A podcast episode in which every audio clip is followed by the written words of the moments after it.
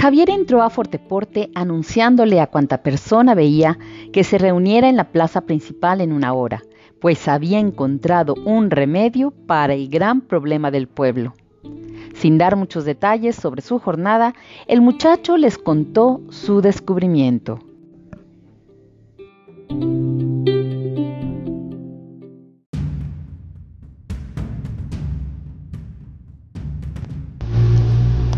Ena Galíndez Araiza se sienta frente a su laptop y una fila de fantasmas invade el pueblo.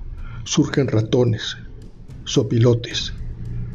De pronto, una luz cargada de música nos ofrece la posibilidad de una nueva aventura.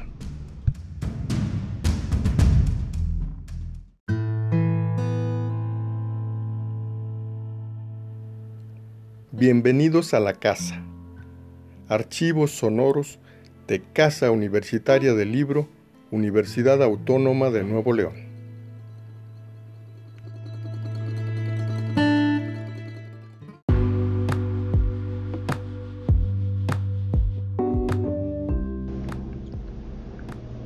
Ena Galíndez Saraiza, eh, ¿cómo observas tú el, el papel que está jugando la lectura y el lugar del libro infantil en el México que estamos viviendo bajo la pandemia.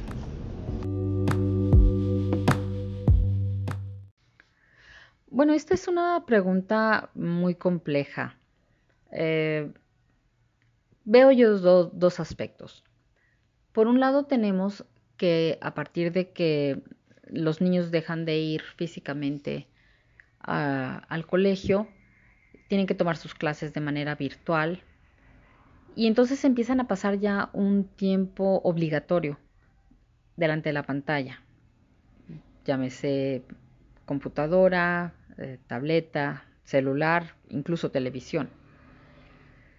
Y si antes eh, utilizaban, tenían un cierto tiempo, les los papás les permitían un cierto tiempo de estar, según la edad, eh, delante de una pantalla. Así me refiero yo siempre a esto para, para no equivocarme. Eh, eh, vamos, ya sea para jugar, ya sea para interactuar, como sea, pues ahora ya eran demasiadas horas, ¿no? Se empezaron a tornar en demasiadas horas delante de la, de la computadora. Además de que ya también muchas computadoras se convirtieron en, en herramienta de toda la familia, no nada más de, de una sola persona. Yo vendo libros, yo tengo una librería. Entonces, al principio sobre todo, y también cuando se entró al periodo de vacaciones del, del año pasado, eh, sí tuve la visita de algunos papás cuyo eh, comentario en general era este. Recurrían al libro para que los niños se distrajeran con algo más. Eh, estaban ellos pensando en el libro como una herramienta de entretenimiento, de distracción, eh, para quitar a, los niños de tantas horas de pantalla, eh, pensando sobre todo en todas estas horas obligatorias que tenían que, pasar y también al momento de entrar a vacaciones, pues para que no se volaran, ¿verdad? Los niños y, pasaran más, eh, más tiempo este, jugando o, bueno, interactuando simplemente delante de, la pantalla haciendo esto o lo otro, porque pues al no poder salir, pues necesitaban de, más actividades, ¿verdad? Y pues el año pasado estaba más, más fuerte esto del encierro. Por otro lado tenemos eh, la industria editorial al momento en, que todos nos encerramos, pues las actividades económicas bajan, la industria editorial recibe un golpe fuerte, los libros no se están moviendo, no se están distribuyendo, no están llegando a las librerías, no están llegando al lector último. Entonces, aunque sí empiezan, eh, se empieza de hecho a dar, a buscar más la venta por, por internet, pero aunque a veces tengamos la idea de que todo se está haciendo por internet y que es la única y mejor manera, la verdad es que no. Eh, por un lado, el que es lector va a buscar libros de una manera u otra. El que no es lector, pues no va a buscar libros ni por en físico ni en internet, ¿verdad? Pero bueno, este, sí las, las librerías tuvimos que ponernos al tiro con, con esto. Este, ahorita en, esta, en este momento mm, es difícil hablar de verdaderos eh, efectos de, de qué pasó, de qué no pasó, de cuál fue el uso que se le dio, porque por un lado pues todavía seguimos en pandemia, ¿no? Y, y estas cosas de la lectura suelen tardar, eh, no, no, son estadísticas y análisis que se tengan de una manera inmediata. Eh, porque la lectura, como es algo muy personal, es algo que te lleva a la reflexión, este, dependen muchos factores a, tu alrededor. Eh, y estamos hablando además de literatura de niños, que los niños no son los que dicen voy a una librería ahorita mismo a, a comprarme un libro, ¿verdad? Sino que es todo un proceso familiar, el voy a comprarle un libro a mi hijo o vamos a comprarte un libro. ¿verdad? O que el niño pida, vamos a una librería a comprar un libro, ¿verdad? Un adulto va, agarra su libro lo compra, ¿verdad? Pero cuando se trata de libros para niños, el proceso es diferente. Entonces, eh, definitivamente hubo una afección, un cambio. Te digo, yo desde mi punto de vista como librera, como persona que vende libros, eh, sí vi esta eh, reacción de varios padres de ver en el libro una herramienta, una opción para entretener a sus hijos durante la pandemia, ¿verdad? Pero mm, bueno, este es un punto, un puntito de vista, ¿verdad? Acá desde, desde mí. Eh, probablemente eh, el resto del país o en otras ciudades eh, haya habido algo muy parecido, ¿verdad? También tenemos que tener en cuenta lo que es el, el, gusto por la lectura, el proceso de, la lectura. Los niños leen mucho, ¿eh? eso sí te puedo decir, los niños sí leen. Cuando la gente te dice, es que en México no lee, bueno, ¿a quién le estás preguntando? Yo me doy cuenta que a los niños les gusta leer y les gusta comprar libros.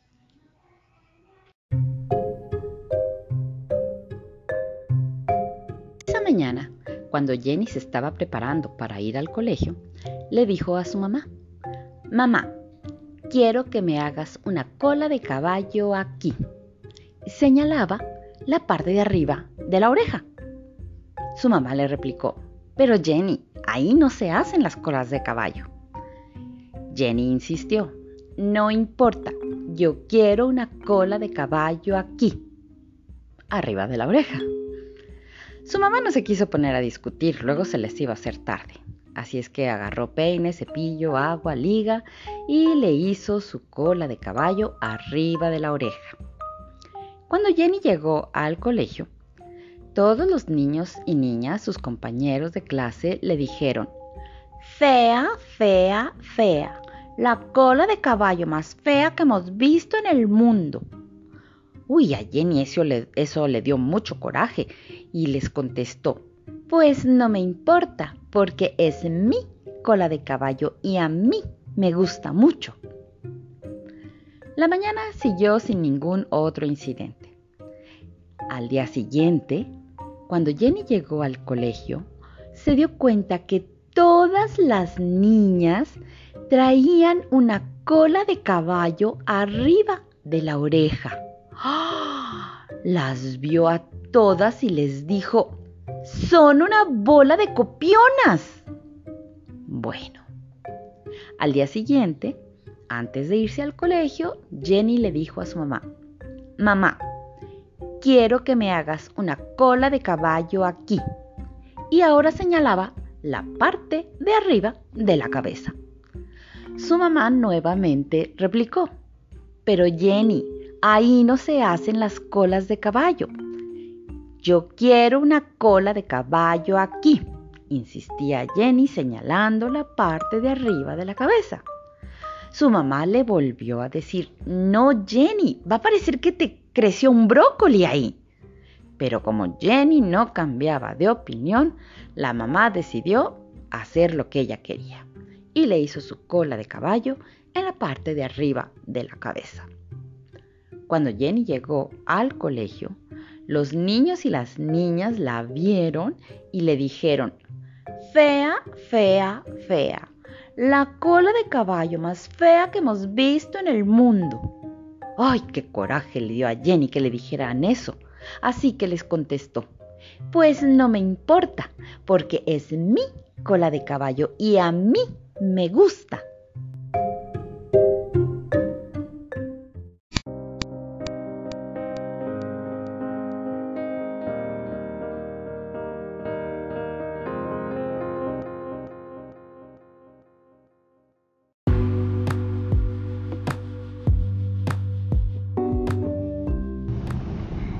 ¿Cómo se vive la, condición del escritor en un espacio como Torreón? Bueno, primeramente tengamos en cuenta que si bien yo soy de Torreón, pues estoy en la comarca lagunera. Eso, amplía un poco el, área geográficamente hablando por lo menos. Eh, somos Torreón en el estado de Coahuila, eh, Ciudad Lerdo y Gómez Palacio eh, en el estado de, Durango, las, tres ciudades hermanas. Y somos una región de, de buenos escritores. Tenemos eh, nuestros principales modelos, pienso yo, nuestras tres eh, grandes mujeres escritoras, Enriqueta Ochoa, Adela Ayala, Magdalena Mondragón, que dejaron una huella muy importante, que tienen una huella muy importante a nivel nacional. Sus letras trascendieron la región fueron más allá y son, son conocidas y reconocidas. Y eh, eh, personas ya más, ah, más contemporáneas, pues está Francisco Amparán, que en paz descanse, y personas, escritores que, que aún están aquí a la mano, Saúl Rosales, eh, Jaime Muñoz Vargas, personas que además de ser escritores ah, han impulsado a nuevas generaciones a, escribir. Yo, yo me considero este, alumna de, estos dos ah, que te menciono en particular, de Jaime y, de, de, Saúl. Eh, y entonces eh, a mí me hace esto ver a mi región como productora de, buenos escritores, de, gente que tenemos eh, una buena pluma. Y bueno, pasando a la segunda parte de la pregunta, pues todos escribimos eh, desde donde estamos o desde donde nos sentimos queridos, ¿no? Yo soy, como te decía, eh, torreonense, yo nací aquí y yo quiero mucho mi región. Entonces, eh, creo que de una manera u otra, bueno, sabemos que, que los escritores siempre dejamos, ¿verdad?, en nuestras letras mucho de nosotros y yo creo que también mucho de, nuestra región, de nuestra forma de, de, vivir. A mí me gusta mucho mi región, yo estoy muy cómoda escribiendo desde aquí, desde mi ciudad.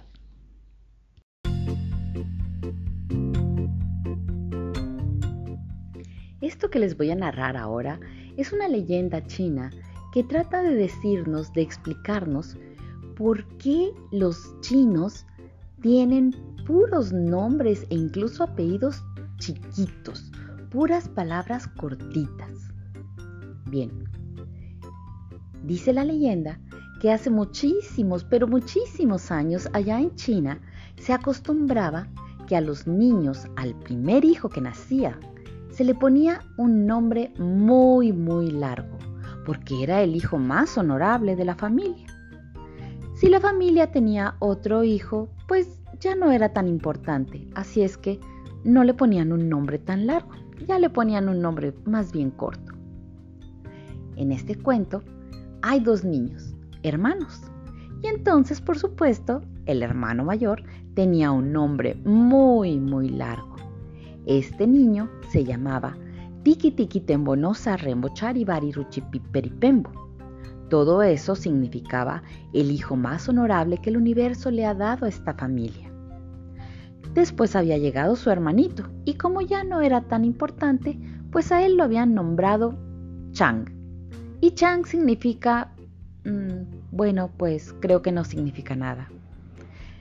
Estos dos niños seguido iban al campo acompañando a su madre, que iba a lavar la ropa al río.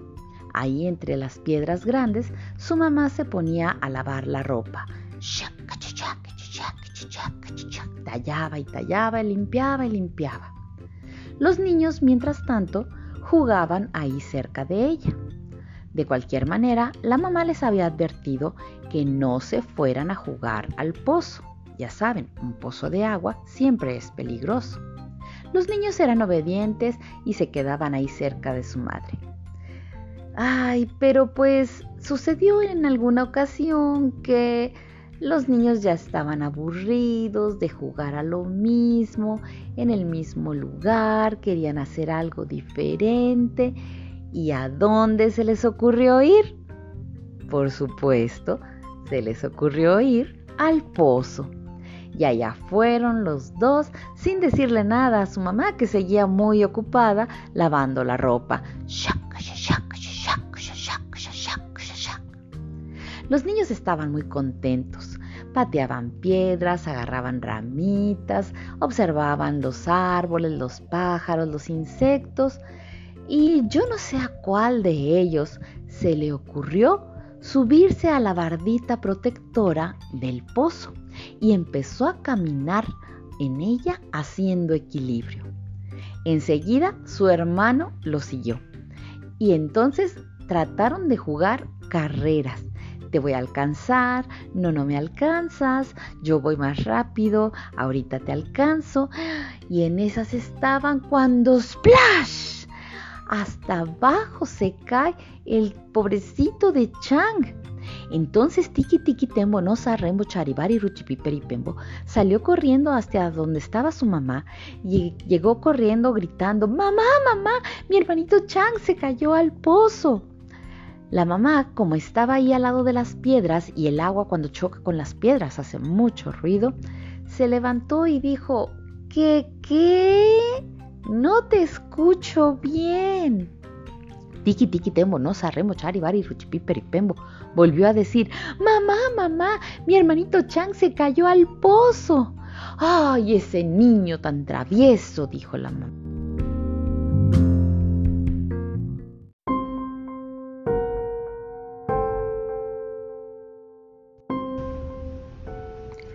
¿Cómo surge esto de un formidable fenómeno fantasmal?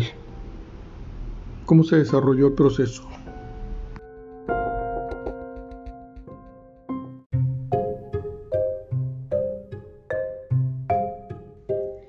Este cuento inició de una manera muy particular. Yo fui a contar cuentos a un, a un campamento de verano aquí, aquí en Torreón.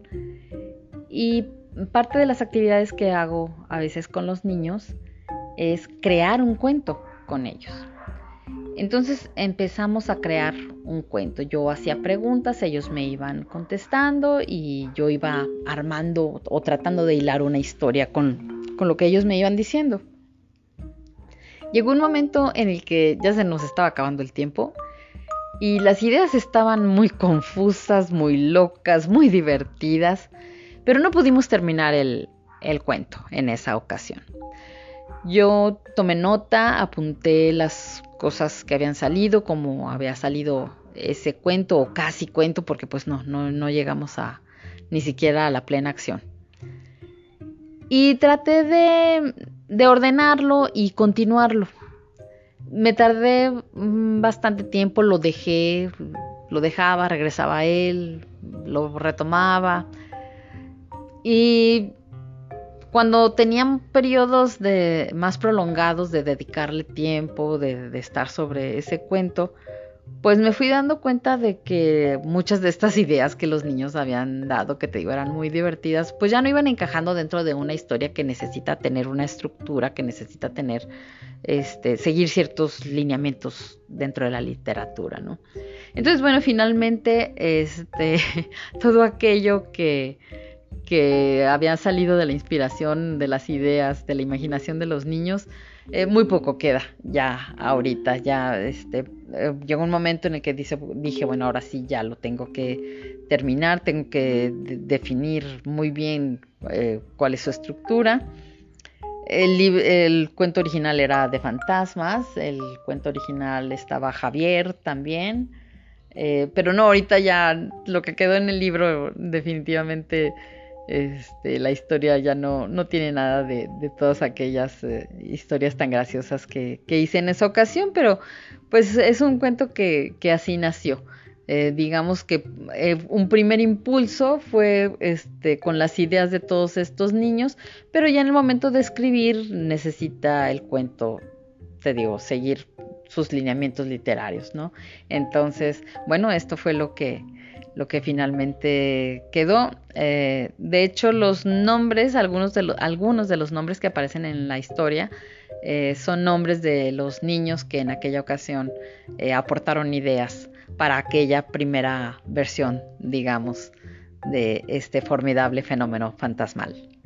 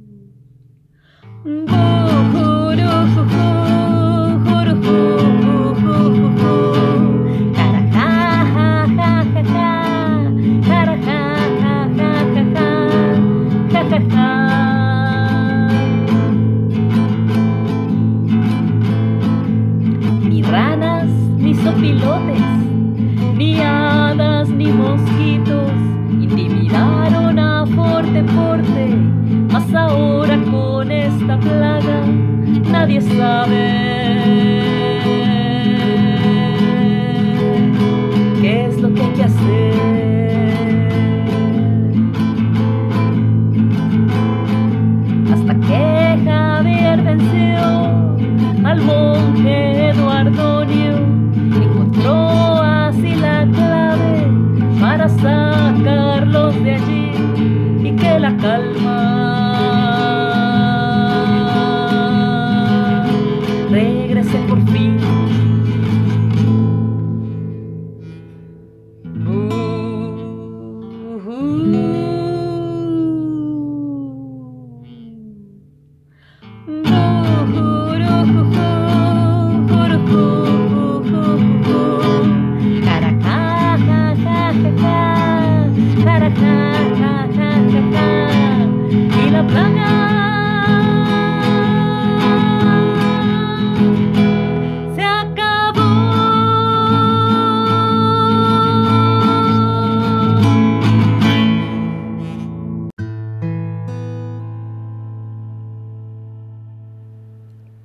Bienvenidos a la casa.